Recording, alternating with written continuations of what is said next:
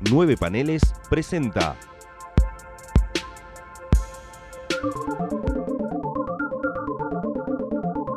Distinguida competencia. Bienvenidos al nuevo episodio, el número 31 de Distinguida Competencia, el podcast de nueve paneles dedicado a la DC Comics. Mi nombre es Gonzalo Ruiz. Y el mío es Tomás Corsi. Y aquí estamos, eh, hemos concluido el breve especial de, de la Legión de Superhéroes. Vamos a entrar a la recta final de los gelferismos. Y obviamente nos vamos a ir a lo grande con la única serie que hizo dentro del marco que compete, digamos, el, la línea temporal de distinguida competencia, eh, que es The Shadow, un mítico personaje pulp el padre de Batman, si se quiere, digo, o sea, las cosas que, que se le pueden, va, que se le pueden, no, que se le adjudican a Batman, eh, eran originalmente de este personaje que nació en una serialización radial eh, creada por Walter Gibson, que en realidad no era en sí un personaje, sino era un presentador de historias de misterio. A medida que, digamos, teniendo en cuenta que en la década del 30 eh, los personajes de ficción, para hablar de un modo más concreto, los personajes de ficción eran, eran mucho más transmedia que antes, porque eran seriales de radio, seriales de cine, eh, que era, hablando mal y pronto, como una serie de televisión, tiras diarias, después historieras, también relatos pulp. Bueno, The Shadow es, eh, o mejor dicho, Lamont Cranston, eh, nació justamente de un serial de radio, después saltó a otros medios y bueno, lo que decía, las cosas que hoy le adjudicamos a Batman, eh, la, doble identidad del millonario altruista, bueno, se lo debemos a esta creación que ha trascendido el tiempo y no el espacio, porque bueno, en la Tierra y seguimos en planeta Tierra. No es que este podcast esté grabado en, en Marte, digamos, no, no, no, no estamos auspiciados por Elon Musk como para ser el primer podcast que se graba en Marte.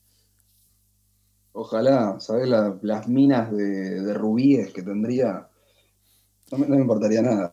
¿Minas de rubí? ¿Te refieres al rubí o una mina, a una mujer hecha de rubí? Son dos cosas distintas. No, las dos. Las dos cosas.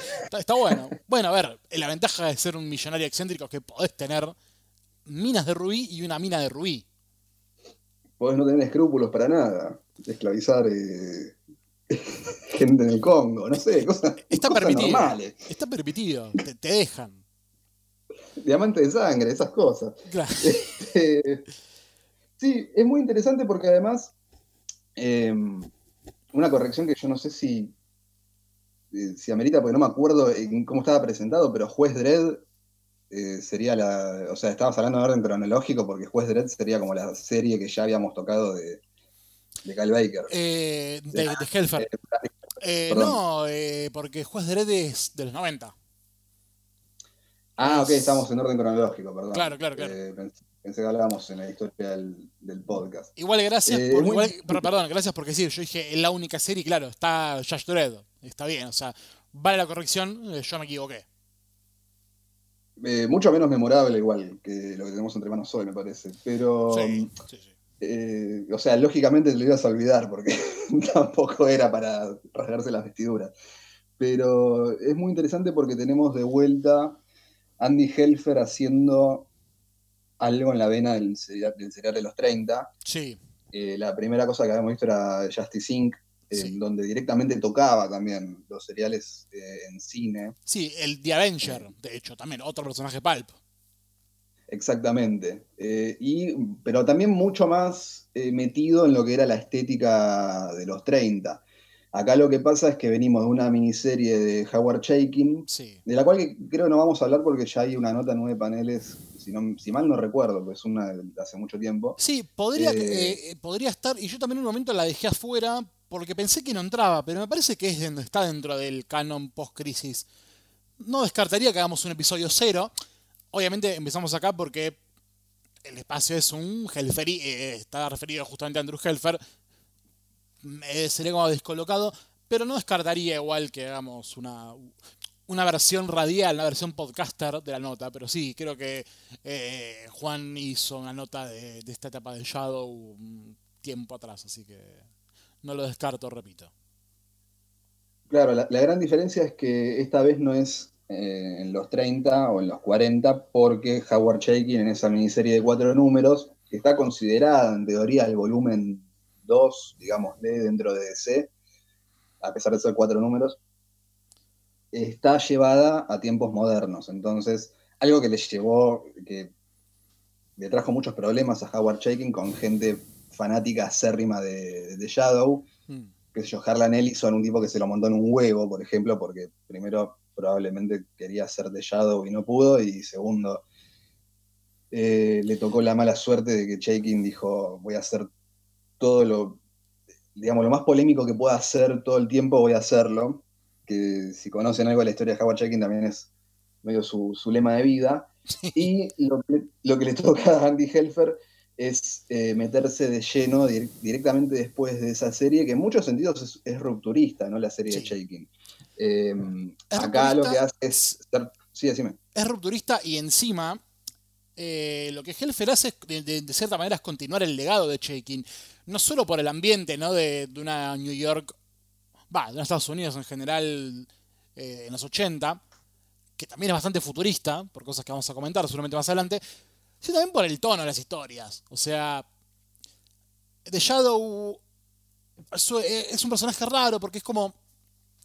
Tiene esa cosa de, de, justiciero vigilante de Batman, pero tiene poderes especiales, tiene el poder de controlar mentes.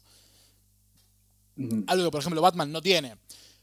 Eh, aún así, digo, dentro de estas, estas cosas excéntricas, perdón, eh, que también vamos a comentar más adelante que pasan acá, hay, una cuestión de una, aventura más noir. En cambio, Shaking, que ha hecho cosas noir, digo, está Black Keys, también tiene un sentido de, humor negro que no tenía antes. Y eso era lo que mucha gente le, achacaba a la serie.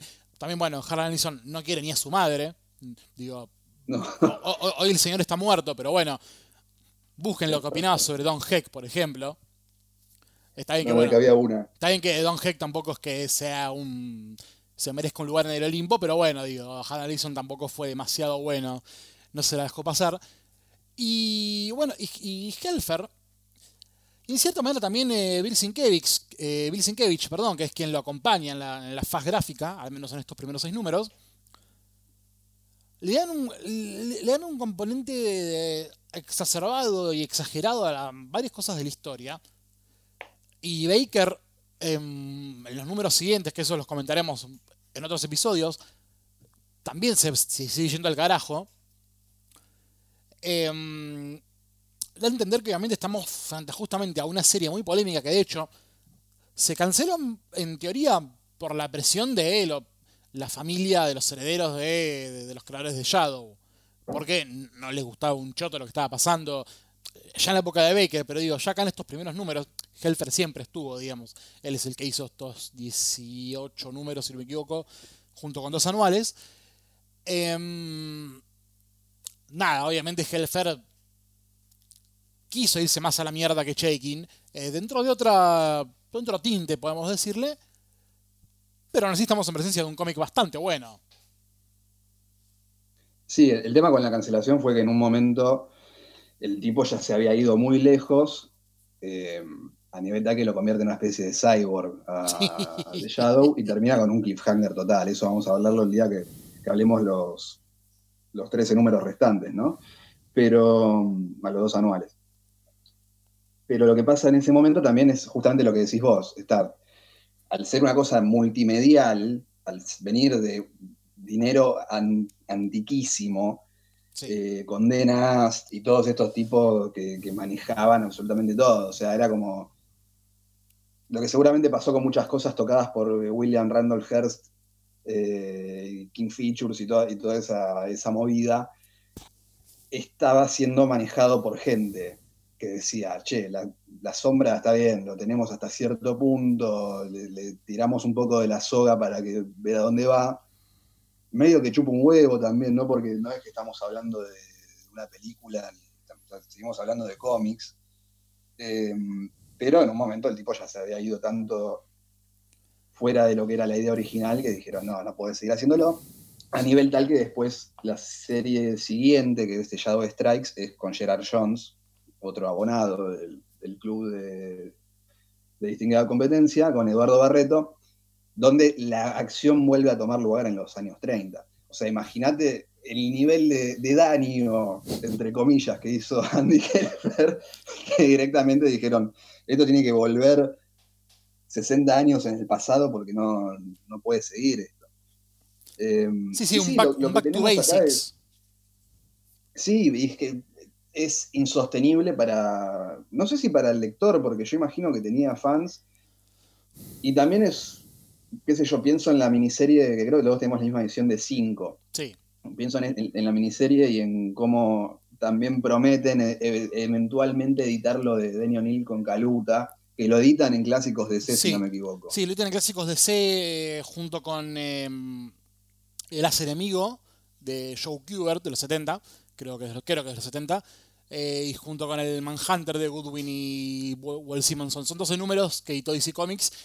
Y ponele que en clásicos de C 5 llegó a sacar la mitad o incluso un poquito menos, no son tantos los números que sacaron de O'Neill y Caluta, que es como el volumen 1, después de, un paso todavía más reprobable que es el de Archie Comics de los años 60, donde directamente Shadow es un superhéroe. Sí, digamos, las reediciones de Shadow son imposibles donde se las mire porque tenés, pasó por Dynamite, por, no, sé, 10.000 editoriales tuvieron de Shadow. Y de hecho, eh, creo que esto es antes de Shadow Strikes, que es de DC Comics, está la novela gráfica que hizo nuevamente Daniel Neal para Marvel. Que es. Ah, mira, no la tenía. Es, una, es parte de la colección de Graphic Novel, ya te digo quién, con quién la hace, que es eh, O'Neill. Eh, ah, también con Kaluta. Eh, también con Kaluta y Ras Hit, que es el astrólogo de Hitler. Eh, ah, no sabía que está editada por Marvel. Sí, es una graphic novel de Marvel que yo supongo que hoy la, habrá reeditado, no sé, otra gente, porque. sí, hoy, creo que, hoy creo que Shadow eh, le pertenece a Dynamite en cierta manera, o mejor dicho, Dynamite explota el, legado de Shadow, así que no me extrañaría que. Más las graphic novels de Marvel, que son medio como. Salvo las que involucran a los personajes clásicos, como, no sé, eh, Captain Marvel o X-Men son como reeditadas por otra gente, por otras editoriales, perdón. Claro. Sí, también tienen los, para algo más deforme y particular todavía, tienen las eh, IDW con los eh, Artistry Edition y todas esas cosas. Que son rarísimos, porque es tipo, no sé, Born Again de Masuchelli, pero editado. por, IDW, claro, sí, sí. Me supongo que debe ser porque IDW debe poner un poco la, como decir, la, inteligencia al servicio de Marvel para editar esos libracos. Dynamite, sí tiene un poco esa cosa más exploitation, si querés, de editar eh, franquicias, no superheroicas, sino franquicias en general. Pero bueno, antes de, empezar a hablar de, la miniserie, miniserie es un fallido, digamos, miniseries, y como nosotros le hemos leído en 5, como bien sabemos, son los primeros seis números de un arco de 18. Eh, yo estoy seguro que vos, conociéndote, habrás llegado antes de esta miniserie a la película de Alec Baldwin. Sí, obvio. La pasaba Canal 13 todos los domingos, no había nada mejor que hacer. Era eso, perse un tiro, pero eras muy chico para saber el, concepto del suicidio. Sí, para saber dónde el abuelo guardaba la escopeta. Pero por ejemplo. sí, a ver, la película. ¿Ese, fue, ¿Ese fue tu primer contacto con The Shadow, digamos? Sí, sí. Porque, a ver, en los 90 pasa algo muy loco, que es, sale la película de Tim Burton de Batman, y después salen cosas como, por ejemplo, Dick Tracy, de Warren Beatty, de Rocketeer, que en realidad Dave Stevens estaba haciendo como una cosa sobre los 40 o sobre los 50, pero no es un personaje de esa época, pero la estética es Sí, es muy de esa época. The Phantom con Billy Zane. The, Phantom con, Billy Zane, el amigo de Zulander, que también es como una película que decís, bueno, o sea, y eh, The Shadow con Ian McKellen y, y Coso, y Alec Baldwin. Son películas que intentaban de algún modo sacar plata sobre la manía de Batman, que en realidad no era por Batman, sino por lo que ellos pensaban que era el Art Deco y los 30 y los 40. Entonces ninguna de las películas era descollante. O sea, creo que ni siquiera la, Batman original es tan descollante tampoco, o sea, por más que nos guste. Pero en lugar de entender qué era lo que funcionaba de Batman, empezaron a hacer cosas que eran. Ah, hay como un auto medio del. Un, un del año del pedo. Esto debe andar bien. Eh, entonces empezaron a hacer esas cosas y eran un desastre. Eh, pero sí, fue medio eso. Y, después, obviamente, cuando tenés contacto con cinco toda tu vida, empezás a, pensar que The Shadow de Howard Chaykin es como parte de, un legado de DC, ¿no? Y en realidad tampoco lo es, obviamente, mucho tiempo después te vas enterando de cómo funciona la cosa. Eh, por eso también me parece muy loco dentro de lo que es la época y dentro de lo que había sido la obra de Shaking, que Helfer agarre y siga lo de Shaking, que no sabemos, yo la verdad que no sé porque no, no leí, no me puse a buscar tampoco qué opinaba él, que, hablamos de Harlan Ellison y, Shaking tampoco se queda atrás, ¿no? Un nene de pecho para las opiniones. Yo no sé cómo le habrá caído esto, porque vuelve a pasar lo mismo que le pasó con Deadman, ¿no? O sea, me lo imagino en una situación medio Neil Adams, eh, tipo, no me gusta lo que hiciste, porque es un tipo que no tiene paz, Andy Helfer. Eh, creo que no le hace asco a nada y al mismo tiempo te está eh, proponiendo una historia que por más que vos hayas leído los cuatro números de Shaking, no deja de ser hermética. Hay partes donde te perdés de lo que estás leyendo. Sí. hay, una realidad, digo, Shaking el contrato que, firmó para eh, Blood and Punishment, que esta sí es una, es una miniserie de cuatro números, era justamente para eso y nada más. Eh, Mike Carlin, que creo que fue el editor de esa época, eh, no, Mike Carlin no, Mike Gold, de hecho Mike, Mike Carlin es quien sucede a Gold en la etapa de Helfer, le dice tipo, Mike Gold le dice a Chaikin tipo, che, che, Chaikin, está bueno esto. Eh, seguilo, digo, mata la idea. La, Checking justo estaba haciendo otra miniserie que es la de Black Hawk. Eh, de hecho, medio que Checking en esta época está medio. En, creo que siempre fue así en DC. La verdad no soy tan fan de él como para aseverarlo, pero Checking era como muy de, obras de menudeo. Eran obras cortitas, eh, miniseries, one shot en Prestige no, nunca se enfrascó en algo tipo American Flag dentro de DC Comics. Si alguno, corríjame si alguno me equivoco, si, me estoy equivocando yo. Y, y nada, cuestión que obviamente Checking no pudo encarar nunca una continuación o un eventual tercer volumen, que sería este, porque estaba en otra, básicamente. Ahí fue donde cae, sí, Andrew Helfer en cierta manera. no sé si decirte paracaidista, pero lo convocan también, digo. otro que estaba como con ganas de participar era Len Wayne, pero tampoco pudo. Sí, hubiese sido muy loco igual Len Wayne en, The Shadow, porque hubiese seguido, creo, ahí más el, camino de O'Neill, digamos, que el de, por el estilo de escritor que era, que el de Shaking en sí. O sea, lo hubiese llevado, o hubiese hecho algo más parecido a lo que terminó haciendo Gerard Jones. Por eso me parece tan tan demencial lo que hace Helfer. O sea, no solo porque le meten a Bill Sienkiewicz, también recordemos que Helfer era un tipo, lo, que tendría que ser una especie de company man de DC en algún punto. Era un chabón que ya estaba editando. Recordemos la serie de, Verne Superman, ya la editaba Bill Helfer, la Liga de la Justicia. Eh, Mike Carlin venía de, Marvel. De Marvel, sí. Y obviamente los fans de Superman lo recordarán por ser el tipo que hacía malabares con, con los tres o cuatro títulos de Superman que manejaba.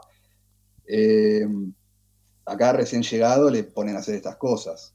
Eh, obviamente, laburando con un tipo que había sido editor, por más que sea un demente, ¿no? Andy Helfer, las cosas que escribe no son lo que uno diría, uh, este chabón eh, fue editor todo este tiempo. O sea, parece, está más cercano a lo que haría una especie de, de joven salvaje como lo era Grant Morrison en ese entonces, ¿no? Como con otro tipo de, de cabeza para manejarse. pero también fíjate los, los artistas que le meten, o sea, en la, en la serie de los. Creo que son 19 números, si no, me equivoco, pero. Eh, tenés Bill Sienkiewicz, un número de Marshall Rogers sí, el con tintas de, de, Kyle Baker. Y después tenés Kyle Baker. Claro. Sí, de hecho, eh, Marshall Rogers, glorioso dibujante, eh, justo es el, nexo entre ambos. Y también está el anual 1, que sirve como, como prólogo hasta estos primeros números, dibujado por Joe Orlando. Que Joe Orlando encima está no solo en un nivel superlativo, sino que también en un momento, en un acto de metalenguaje, mete una historieta de los años 40, dibujada por Joe Orlando, obviamente, bastante bien, digo, muy respetuoso de el estilo de, escritura, el estilo de, digo, el, letreado, eh, cómo, se los dibujos, cómo se veían los dibujos. Bastante bien, o sea, The Shadow en cierta manera, incluso empezando desde, si querés, desde la serie de O'Neill del 73, The Shadow siempre estuvo bien, bien acompañado a nivel artístico, la verdad. Digo, eh, Howard Shaking está bastante bien. Andrew Helfer eh, continúa la estética de, storytelling, digamos, de, de Shaking, ¿no? siguiendo los años 80.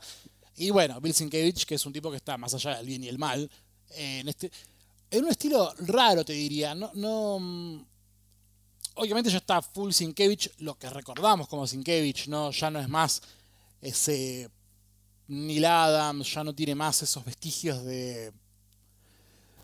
a lo bueno, a, lo nada, qué sé yo, digo, vean New Mutants y es un artista que está a mitad de camino entre ser eh, un, un, demente surrealista y bueno, eh, lo que hacían los 70.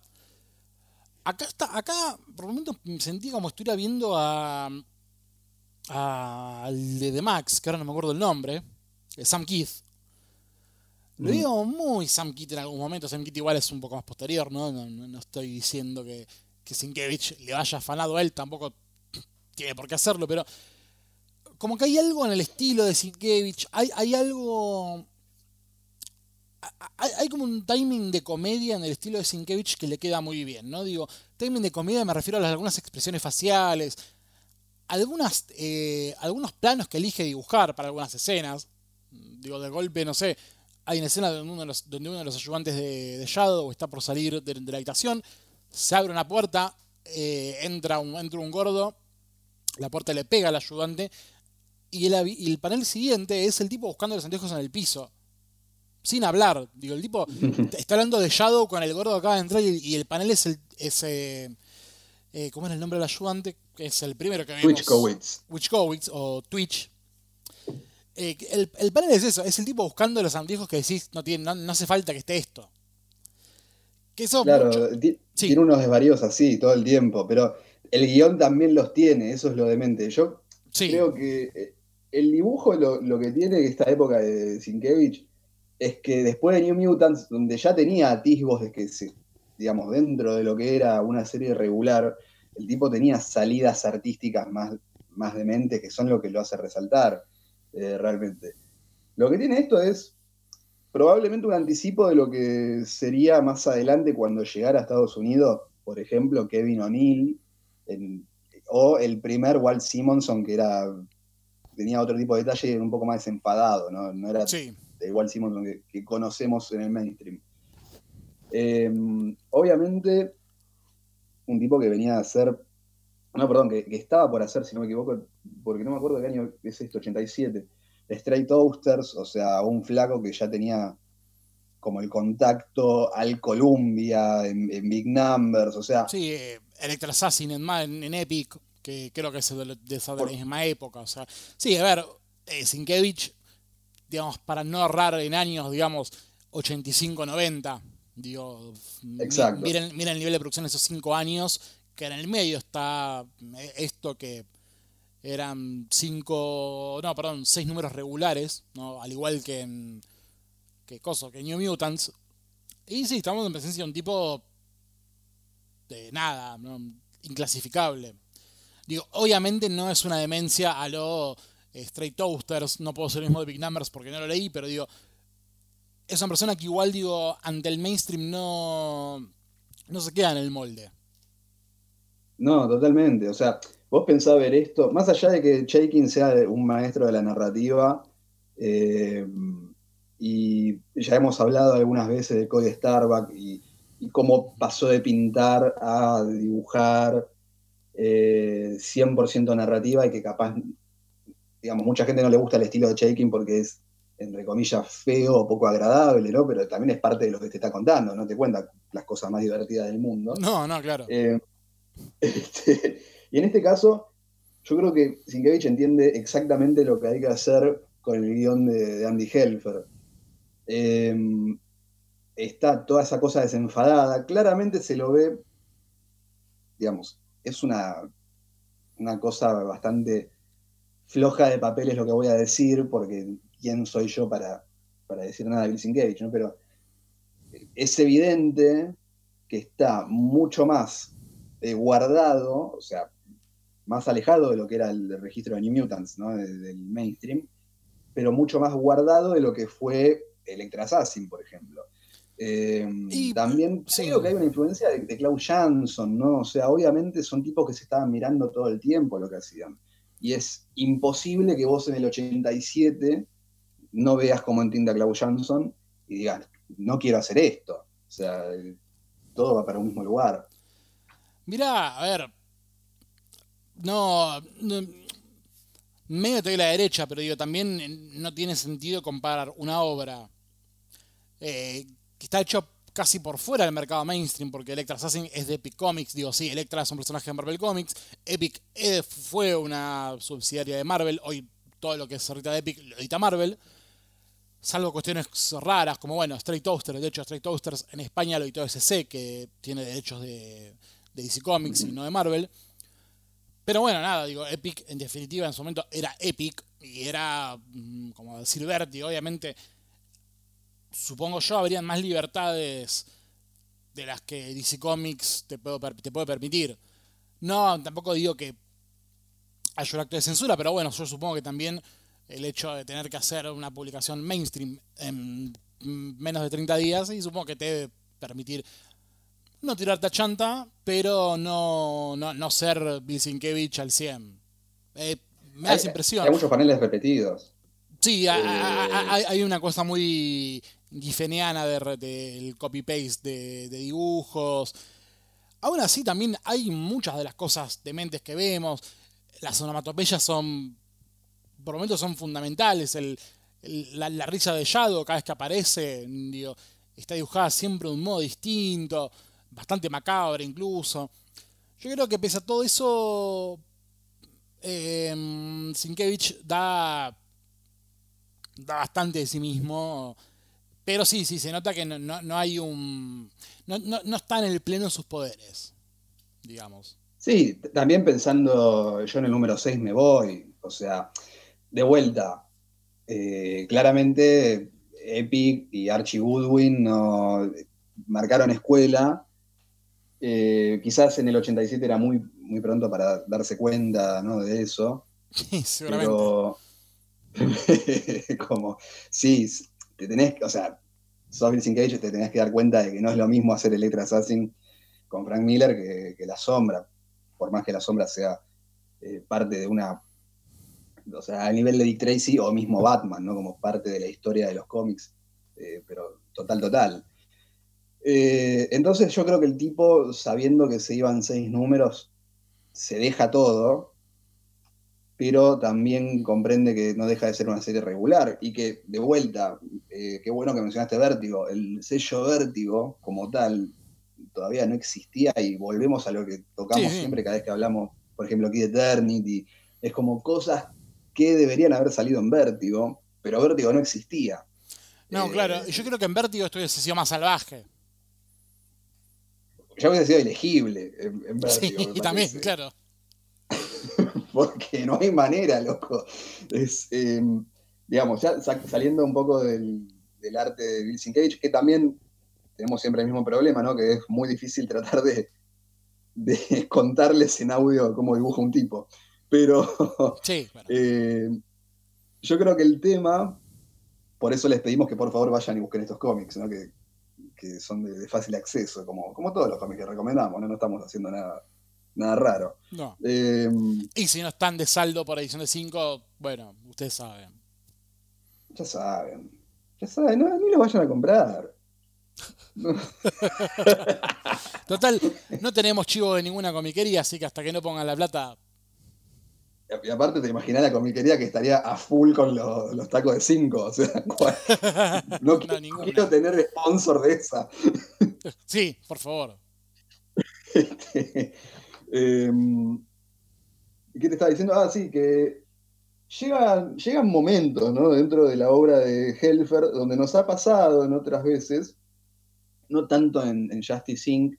y en Deadman porque son cosas autoconclusivas realmente, pero sí con Juez Dredd, ¿no? con un Helfer de salida, que mm, en determinados puntos de la historia vos o al tipo le decís, che, para un poco porque te estoy perdiendo el, hilo, estás abriendo un montón de pestañas al mismo tiempo, eh, y también lo que pasa es, eh, particularmente en esto, que está hecho decididamente para ser salvaje, es que dentro de los seis números hay por lo menos dos números donde no entendés nada.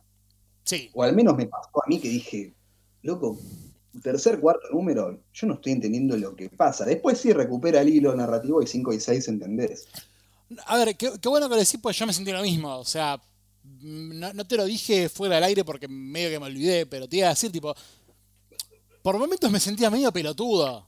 Porque era como. ¿De dónde salió, esta gente? Después te lo explican bien, pero es como, por ejemplo, eh, la, armada de los nerds, ¿no? Que los nerds tecnológicos. ¿Dónde verga aparecen? Tipo, aparecen de la nada con una, con una visión ya aparte preestablecida, ¿no? No es que aparecen de la nada porque sí, pero sabemos que le ordenan. No, los tipos aparecen, hacen lo suyo y nos enteramos después. Que son parte de, Shadow, que buscaban sabotear el controlador de mentes, que primero era del villano principal, con ese...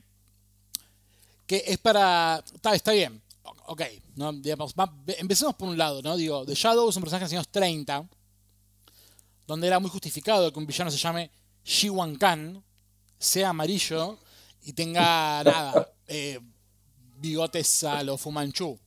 Eh, y viejo. Las uñas largas. Las uñas largas, y eh, las cejas gigantes, el pelo largo, amarillo, viejo. Eh, Khan convertido en un, en un magnate de, tecnología, lo cual ahí sí ya es medio tipo, that's fucking racist, no tipo Itachi, claro, son todos chinos. Em, hay, algo un poco... No, no, no, quiero caer en la pelotudez de, de decir incorrección política o esas cosas que, de que se agarran gente bastante nefasta para justificar estas cosas, pero bueno, hay algo de esto un poco que se presta a confusión también, ¿no? El hecho de que hay actualizaciones de mitos eh, originales, digo, Wan Khan es un villano clásico de Shadow, eh, tiene algo de sentido que le hayan mantenido la onda. Pero bueno, qué sé yo. Es chocante. Eh, después sí, hay esas cosas como... Bueno, claro, esto venía a cuento de los nerds que querían sabotear la, el satélite que tenía Khan para controlar mentes. Eh, de la nada hay, hay, está la aparición de este personaje que se introducido en el anual 1 de Shadow, que es el prólogo de Luces y Sombras, eh, que es parte de una organización delictiva eclesiástica, digamos, son unos los telepredicadores que tanto hemos hablado, con referencias muy, muy concretas, porque se hablan de denuncias. Eh, en, esta, en esta época es cuando, no me acuerdo quién, quién es el que cae primero, creo que Jim Baker, que le hacen una cama y lo descubren con una puta. Eh, el tipo, bueno, es como es un escándalo nacional, ¿no? Pues este tipo, eh, Jimmy y Tammy Baker, que eran dos, una pareja de telepredicadores muy conocida. Después Jim Baker le canta retruco a Jimmy Swagger, que es como el que hereda la iglesia, y también le pone un investigador privado que también encuentra a Swagger con una puta.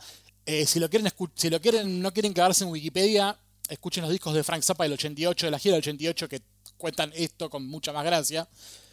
Y hay mucho de eso, digo, este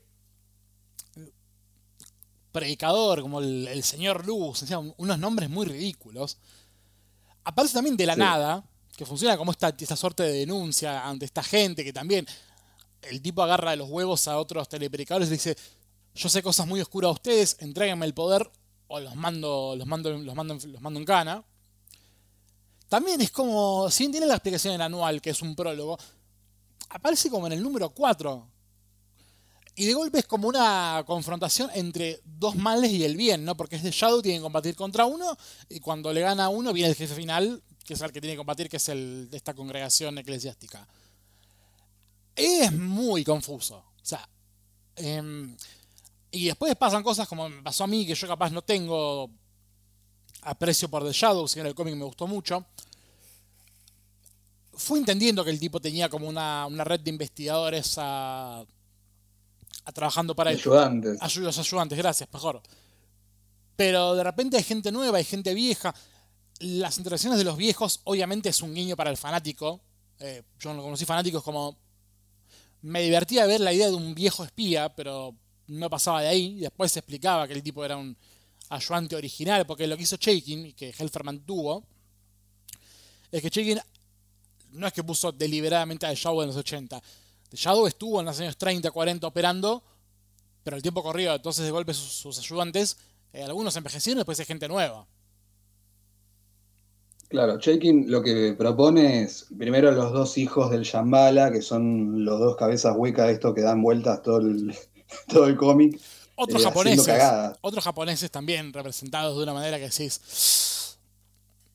Sí, viviendo el sueño americano. O sea, el, mejor comentario que podemos sacar de ahí es como. Eh, eh, orientales en el 87. O sea, pensemos como taiwaneses. viviendo la vida estadounidense al máximo, convirtiéndose en en jeques de la informática y de los, los aparatos electrodomésticos. Eh, entonces, en ese sentido hay un comentario que, siempre tuvo eh, Andy Helfer sobre reganismo y sobre, de hecho, eh, Jiwan Khan, a partir de la desaparición de The Shadow, empieza a hacer buenas obras para la humanidad y de hecho eh, Mavis, que es una de las ayudantes, porque recordemos que hay 17.000 ayudantes de The Shadow, y hay algunos que no tienen nombre directamente. Porque hay un culto también de Shadow, y eso es muy interesante, del culto de las luces y las sombras, de lo que está hablando Helfer cuando propone el título. Otra cosa también que sale de la nada. Que de golpe digo, en, el tercer número, en el tercer número entra a la iglesia, que hay una banda punk tocando y hay gente vestida como The Shadow, y es como, ¿De dónde mierda salió esta gente? Yo creo que se da cuenta él al tercer número de que, ah, uno es luz y el otro sombra.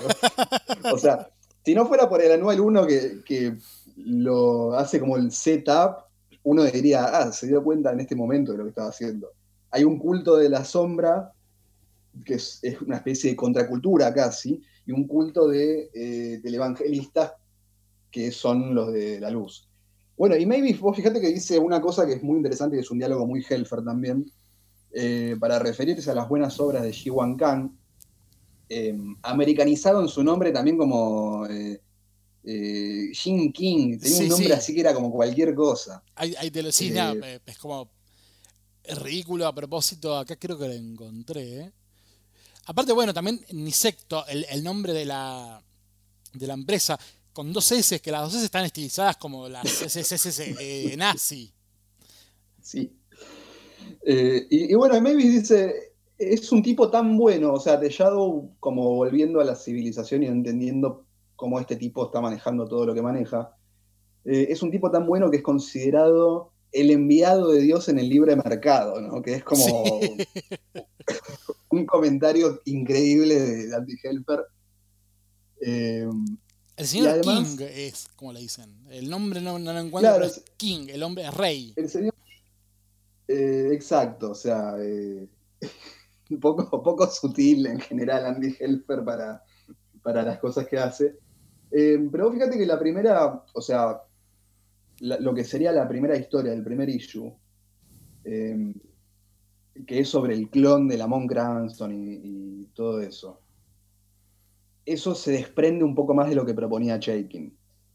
Al segundo número, ya está como prácticamente olvidado eso, lo cual es una locura porque en teoría si son seis números el tipo debería haberlo separado, o en uno de seis o en dos de tres.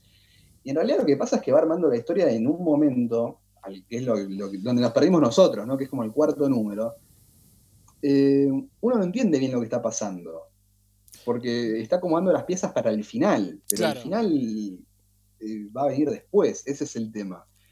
Em, Acá encontré el nombre, es, eh, King, que es Geng, G-E-N-G, Gen King. Eh, terrible. Bueno, a ver, hay mucho lo que decís también, bueno, creo que el clan esto de Lamont Cranston, que era, era medio también para explicar algunas cosas, porque claro, Shaking salta de la nada, ¿no? Digo, yo como si no leí lo de Caluta y O'Neill, no sé qué onda. Hay como un salto obviamente entre el 40 y el 80 que no está explicado. Digo que están los temas ahí y medio que entre el, anual 1, el de Joe Orlando, y un poco esta historia del clon del primer número, sí, medio que es como tratan de explicar en cierta manera qué, carajo está aquí, qué carajo estuvo pasando estos años. Los resultados sí no son del todo. A ver, no es que no sean del todo satisfactorios. El tema es que sí, te exige una lectura medio comprometida con la historia de The Shadow en general y no solo con la mini de Shaking. Eh, y nada, insisto que no sé si lo de Caluta y O'Neill cuenta como parte de esta, de esta confusión. No, yo creo que no. Yo creo que de hecho la idea de Shaking es alejarse lo más posible de todas las iteraciones previas. Obviamente hay el ego del tipo que es eh, no, yo voy a empezar de nuevo, de cero, y esto va a ser como si nada hubiese sucedido. El problema con lo de Helfer es que si yo te recomiendo leer lo de Helfer, por eso estamos hablando tanto de checking también, ¿no? que no se malentienda. Y si yo te recomiendo leer lo de Helfer y te digo, no, tenés que empezar en el número uno del volumen 3 de la sombra de DC, no vas a entender un choto. Porque lo que, lo que te está diciendo es que hay unos clones y vos te perdiste todo lo que pasó en Shambhala, y acá no hablan de Shambhala necesariamente, o sea, lo tiran un par de veces, pero la otra historia es crucial los eventos que dan lugar y crucial para entender quiénes son los hijos de, la sombra. Eh, yo creo que de ese, en ese sentido trabaja muy bien para la historia. Bueno, mirá, abrís la primera página, está la luchadora, la ex luchadora, la, enfermera. Sí. ¿Vos te pensás que vuelve a aparecer constantemente? no, en absoluto. Eh, no, y menos en acción, digo. Hay muchas cosas que tarda, como, tarda como tres números en aparecer y tampoco está tanto. Sí. Sí, pidiendo trabajo ya vestida de enfermera de nuevo. por qué. Em, Decías. Pero esas cosas también son muy graciosas. O sea, yo creo que, que, lees las primeras dos páginas de esto y no vas a entender nada de lo que está pasando. Eh, y lees las 24 que, que faltan y tampoco. tampoco, está claro. Eh, y quiero también entender un poco por qué el fan, el, viejo choto se queja de esto, se quejó de esto desde Shaking hasta el último número. Eh, no estoy de acuerdo con ellos, pero digo, entiendo cuáles eran sus molestias. Eh, qué sé yo, nada, patéticas por otro lado. Claro, algo, algo que tenga menos olor a naftalina no tenías para quejarte. Claro. Como, por Dios. Eh, o sea, se entiende, se entiende porque, porque bueno, eh, qué sé yo, es como que hagan que el avispón verde, por ponerte otro también, herbe radial, que el avispón verde ahora eh, sea un híbrido de, avispón con ser humano, ¿entendés? Es una cosa así. Claro. imagino que hay gente que, no le va a gustar. Claro. de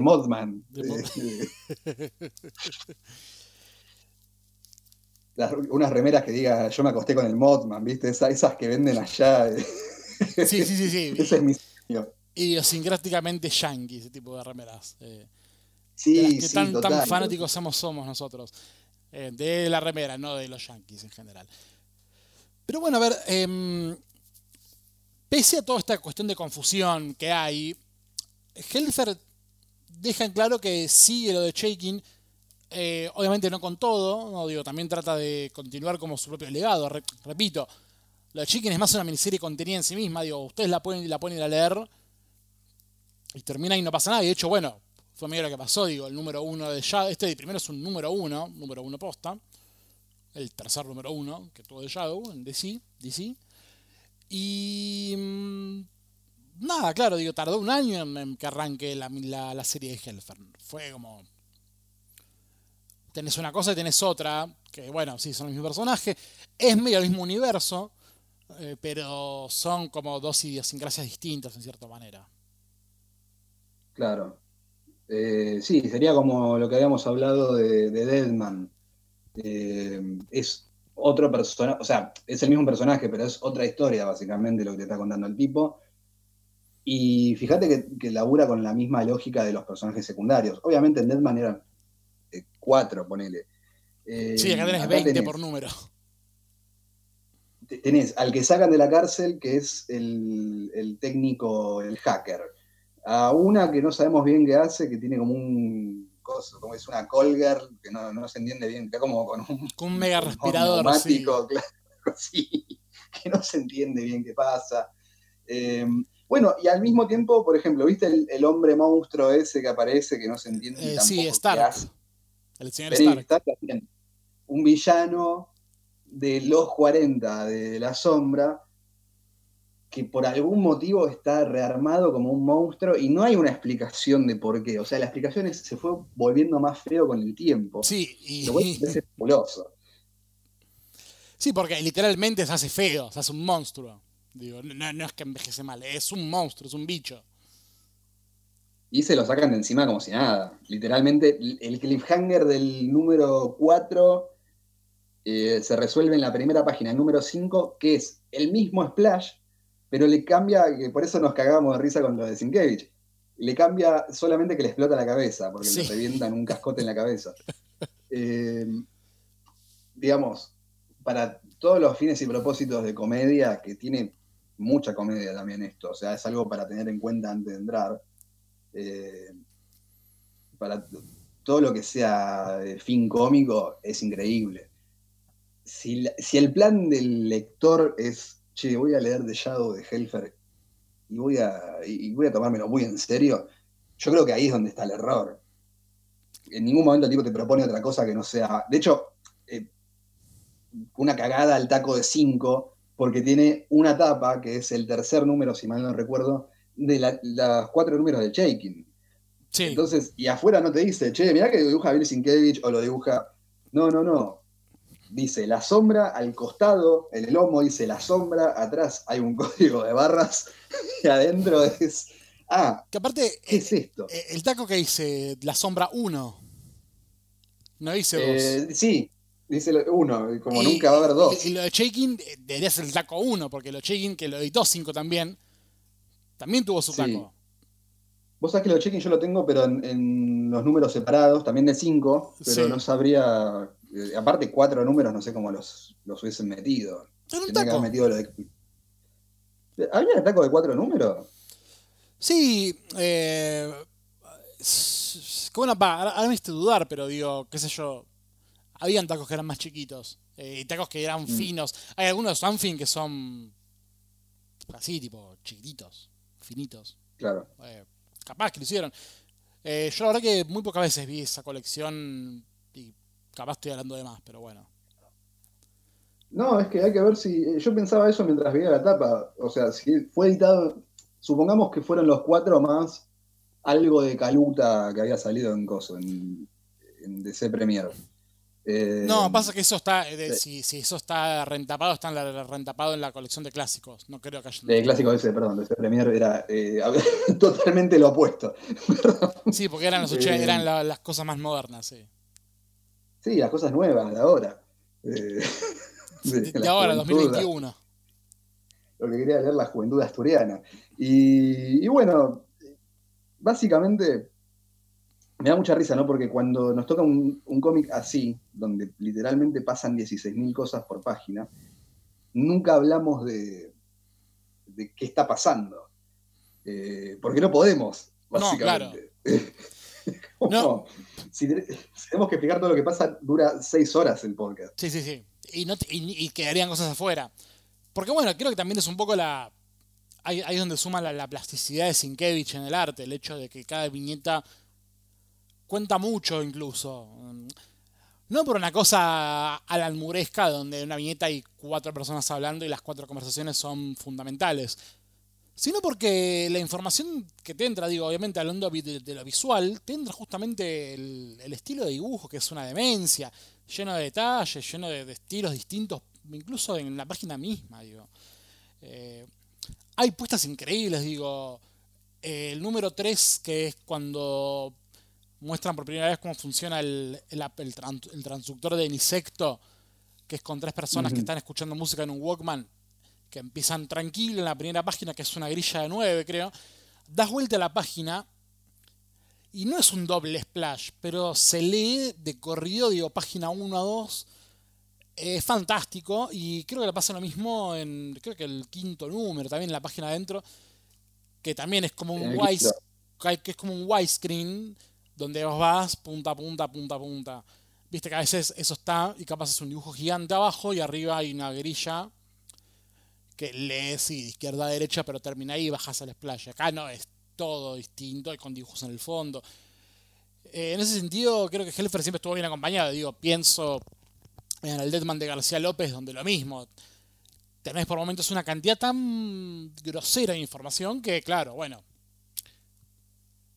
Se, se entiende un poco la confusión. Sí, es verdad que Helfer no ayuda un poco pero creo que los seis números funcionan bien, digo. Esto no está reeditado en trade paperback, pero bueno, esto será el trade paperback 1 del Shadow de Helfer. Que funciona en cierta manera como un fresh start por tercera vez para el personaje, digo. Medio que si bien sigue con los lineamientos de, de Shaking, hace que te olvides un poco y va por sus propios juegos. Eh, obviamente esto continúa en un futuro episodio con, bueno, ya con Kyle Baker adentro de la sala de de la saga, sí, y bueno, las cosas irán eventualmente más a la mierda, ¿no? Sí, y aparte del número demencial que hace con, con Rogers, que teniendo en cuenta que viene después del 7, o sea que Marcia Rogers endintado por Kyle Baker, porque quieren ver algo espectacular en sus vidas. Y después que Baker, eh, automáticamente. Eh, y sí, además pasa una cosa muy loca que es que se lo come a Marcia Rogers, o sea, eh, llega un momento donde sí, esto Michael Baker tiene, tiene cosas que. La tapa es muy engañosa porque sí es Marshall Rogers a full, pero después adentro es prácticamente Kyle Baker. Eh, y sirve para reacomodar todo y como volver a darle un poco más de forma antes de empezar con Kyle Baker. Van a ser eh, números muy interesantes y obviamente va a quedar en un cliffhanger porque nunca se terminó. Así que ya les avisamos de entrada que si querían alguna clase de resolución de distinguida competencia, no es el lugar. No, vayan a reclamárselo a Helfer, que no sé si sigue vivo, pero bueno, nada. Le, pueden escribir un DM si quieren. Si les parece bien. Redes sociales. ¿Cómo? No sé si tiene redes sociales. No, yo tampoco, no, no sé, tampoco lo seguiría. O sea, me cae bien, no sé si para seguirlo, pero ¿viste? uno nunca sabe qué pueden tuitear. ¿Contra qué presidente pueden tuitear? Y se, han caído ídolos, eh, pero bueno, qué sé yo. Excepto Esteranco que solo hace, solo me cae mejor y mejor. sí, sí, es el único trampista que, te, puede lograr eso. el virus chino. Pero bueno, eh, sí, lo que dijo Ted Nugent cuando se contagió. Digo, tengo... Esto no joda. No, no, no, totalmente. Ted Nugent dijo, tipo, tengo el virus chino. Ah, Está bien. no, espero menos de Ted Nugent. Le dio el Catch Scratch Fever. El, no, el Catch Scratch Fever era el tema de mierda de Ted Nugent. Este, sí, muy gracioso. Bueno, pero también es un tipo que sale a cazar su propia comida. O sea, eh, lo pone en el capó de la camioneta y se va a la casa, qué sé yo. Yo tampoco confiaría, no le pediría consejo médico, ¿no? no, no, claro. Guerra civil. Yo, creo que te, yo creo que te pega un tiro, digo, te pega un tiro en el pulmón pensando que te va a limpiar el virus. Sí, obvio. Y tiene razón. sí, te limpia el virus y te, limpia, la vida, claro. Te limpia de la vida. Excelente, excelentes personajes. Eh, en el país más fascinante del mundo. Sí, sí, no sé por, qué no, por qué no cerramos este podcast de mierda y hacemos un podcast sobre Ted Nugent. Después de todo, después de todo, Amboy Dukes no es una mala banda. tiene un solo, tiene un solo tema, pero bueno. Yo, yo, de él escuché un solo disco y la verdad que dije, eh, bueno, suficiente, ¿no? Creo que te gustó uno, te gustaron todos, ¿no?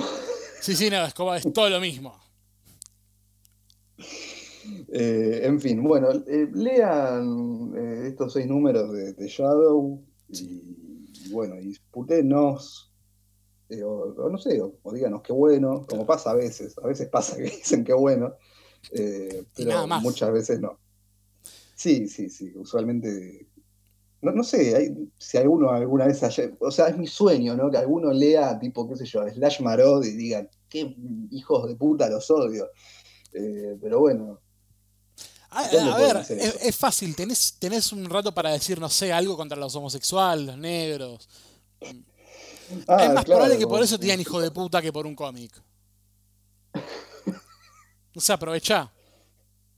Claro, porque como tampoco sé si van a leerlo, prefiero que, por lo menos lean y me puteen por algo que, que leyeron y no por mi persona. Claro, qué sé yo. Sí, querés, ofender, querés ofender a las mujeres, no sé. Aprovechá, digo, no era, no era Mauro Viale, que seguramente. no sé si ofendió a mujeres, pero bueno, ofendió a mucha otra gente. El, mira, eh, yo te voy a decir una cosa. Yo a Andy Helfer no lo conozco, pero vos, hermano, sos muy boludo para preguntar. Otro. Otro que Va, no, eso fue el que murió, no Majul. Pero bueno, ojalá, ojalá pronto. En todo caso, habla mal de usted, no de mí. Eh, pero bueno, si quieren hablar mal de nosotros. Sí, ya saben dónde. Ya saben dónde. Eh, no se los voy a decir porque ustedes ya saben dónde pueden hacerlo. Así que bueno, en 15. sí. E, episodio 31, si estás acá escuchando esto, ya estás hasta, las pelotas. Si no sabes, que nos pueden contactar en, en nueve paneles. Sí. sos, un hijo de puta. no, sé si tanto. estás ahí, digo, es violador de menores. gente, que no sabe, uno, dos, gente que no sabe dónde estamos. Bueno. Ay, Dios. A mí lo que me gusta es que sabes hacer amigos nuevos todo el tiempo. Oh. Y los viejos ni te cuento. los viejos amigos también, claro. Me mandan, eh. cartas bomba directamente. Eh, claro, Ted Kaczynski y Luna Bomber. ¿Quién, no querría tener una, bomba? Yo quiero tener un millón de bombas así más fuerte poder destruir un, un edificio público. No sé, claro. Pero bueno, en 15 días no, no viene la segunda parte de Shadow, sí viene eh, un nuevo temateísmo, eh, ya sí, en el campo de vértigo, pero van a tener que esperar 15 días, obviamente no sé qué se esperan, pero bueno, nada. 31 programas, ya saben nuestros tiempos, ya saben todo, eh, nada, qué sé yo. Hagan lo que quieran. Hagan lo que quieran. Abriremos un cafecito si quieren. No se escuchen. a, la hora del programa le decimos, no nos escuchen. me imagino a la gente diciendo, qué bueno, gracias. gracias por avisarme, claro. Dan stop. No cometeré el mismo error. Claro, totalmente. Dan stop y solamente se va a pasar que diga muchas gracias y hasta dentro de 15 días nos vemos.